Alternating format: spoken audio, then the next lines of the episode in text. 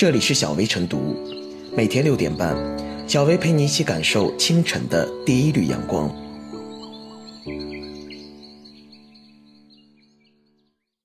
本期导言：某杂志近日发布的报道，奥数天才坠落之后，在很多人的朋友圈刷屏。该报道以伤仲永的基调，续写了数学天才傅云浩从连续两年夺得国际奥数满分金牌的少年巅峰。到大学物理挂科无法毕业，如今在一所学院担任数学老师的人生经历。最后，傅云浩回应，并未觉得自己在堕落，并表示正稳稳当当、一步一个脚印地踩在基础教育的道路上。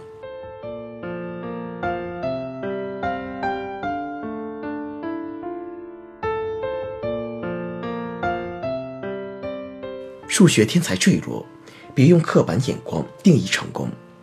按照惯常思维，既然是数学天才，并且曾就读于名校，就应在学术研究上大有作为，成为国际数学领域的领军人物。但是，在一所普通学校当老师，并不等于坠落。记者在报道中可以流露出惋惜之情，但不应该俯视，更不能贴标签，甚至道德绑架傅云浩。什么是成功？言人人殊。有人认为当大官是成功。有人认为发大财是成功，还有人认为当明星做名人才是成功。不同的人对成功有不同的定义，但可以断言，界定成功不能只有一把尺子。具体到傅云浩身上，不能认为搞学术研究，在数学界研究出有价值的成就才是成功，除此之外的道路都叫做不成功。这样的认知是窄化了成功，对成功的定义过于刻板。显然不可取。马克思说过：“我们的使命绝不是求得一个足以炫耀的职业。在普通院校当老师，的确跟某些人的职业相比不那么耀眼，但不能就此认为这样的职业没有价值，更不能贬低为人生坠落了。”马克思还有一句名言：“在选择职业时，我们应该遵循的主要指针是人类的幸福和我们自身的完美。”傅云浩目前正在做的是。一方面很适合自己，适合自己更能发挥其聪明才智；另一方面也富有现实意义。正如傅云浩所称：“我只想尽自己的力量，让初等教育越来越专业化，越来越有水平，提高师范生的教学能力，让尽量多的孩子受到正确的引导。我们的初等教育需要这样的实干者，需要一批又一批接地气而又乐于扎根基层的教育家。”每个人都有权利选择自己的生活，只要在属于自己的人生路上奔跑，就不该受到非议乃至干涉。曾经有名校毕业生选择回乡创业，备受质疑，这恰恰说明一些人的价值认知过于偏激。在一个价值观多元化的时代，我们应该尊重他人的选择，即便不认可，也不应该去嘲弄。名校毕业进入大企业是种选择。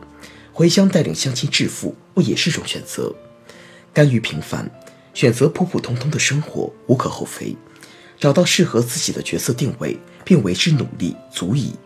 只要努力，在平凡的岗位上也能做出成就；只要心怀志向，在基层工作也能发挥才能，有益于社会。当代青年建功立业的舞台空前广阔，梦想成真的前景空前光明。有信念，有梦想。有奋斗、有奉献的人生，就是有意义的人生。我们每个人在规划职业时，不能狭隘理解成功，被偏颇刻板的成功观所蛊惑，不必把当大官、发大财当成人生唯一的追求。不畏人言，勇敢做自己，追求有意义的人生，这就够了。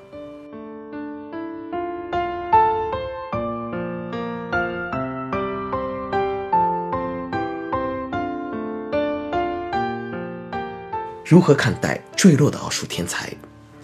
这起舆论事件的走向和几年前北大学子操刀卖肉几乎雷同，只是因为传播平台的变化，傅云浩的回应和反转比他的卖肉师兄陆步轩来得快得多，经历引起的争议也要小得多。在这两起事件的对比中，我们可以看出这几年来社会价值观平和化的一种走向。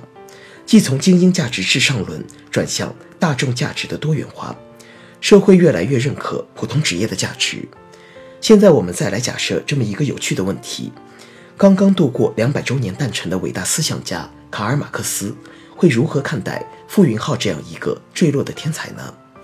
在选择职业时，我们应该遵循的主要指针是人类的幸福和我们自身的完美，不应该认为这两种利益是敌对的、相互冲突的。如果一个人只为自己劳动，他也许能够成为著名学者、大哲人、卓越诗人，然而。他永远不能成为完美无瑕的伟大人物。没有什么比马克思的原文更能体现他的态度了。显然，假如面对天才傅云浩的经历，马克思也许会感到一丝惋惜。在他看来，无论是杰出数学家傅云浩，还是普通数学老师傅云浩，只要能给更多的人带来知识和进步，那么他就是成功的人才。马克思的另一个重要概念——异化，可以进一步阐释傅云浩事件。异化的简单概念就是，人类自己创造出来的东西反过来支配人类本身，由此压抑了人的解放。在把傅云浩描写为一个失败者时，评价的标准是学术的名位，而这个名位本来就是人创造出来的东西。名位本身没有什么不对，如果把名位打造成一个框，用这个框反过来束缚人，制造出一个唯一的评价体系，在马克思看来就是不妥的。他终身反对的就是人的异化。回过头来想，我们现在很多社会问题也都是异化的结果。我们合力炒作出了学区房，然后被学区房的高价所压倒。我们创造了各种证书体系，然后自己成为考证的奴隶。用异化的概念来解释很多事情的本质，就会看得一清二楚。异化只是马克思浩如烟海的磅礴思想中的一书。二百年过去。他的思想仍然具有无可比拟的现实意义。请出马克思来解读傅云浩，也许有点过，但是如果能让更多人从中认识到马克思思想的价值所在，让更多人明白，读马克思、懂马克思不是政治人物，而是一种对方法论的深层领悟，一种有意义的精神追求，一种鞭策社会进步的思想修行，那就善莫大焉。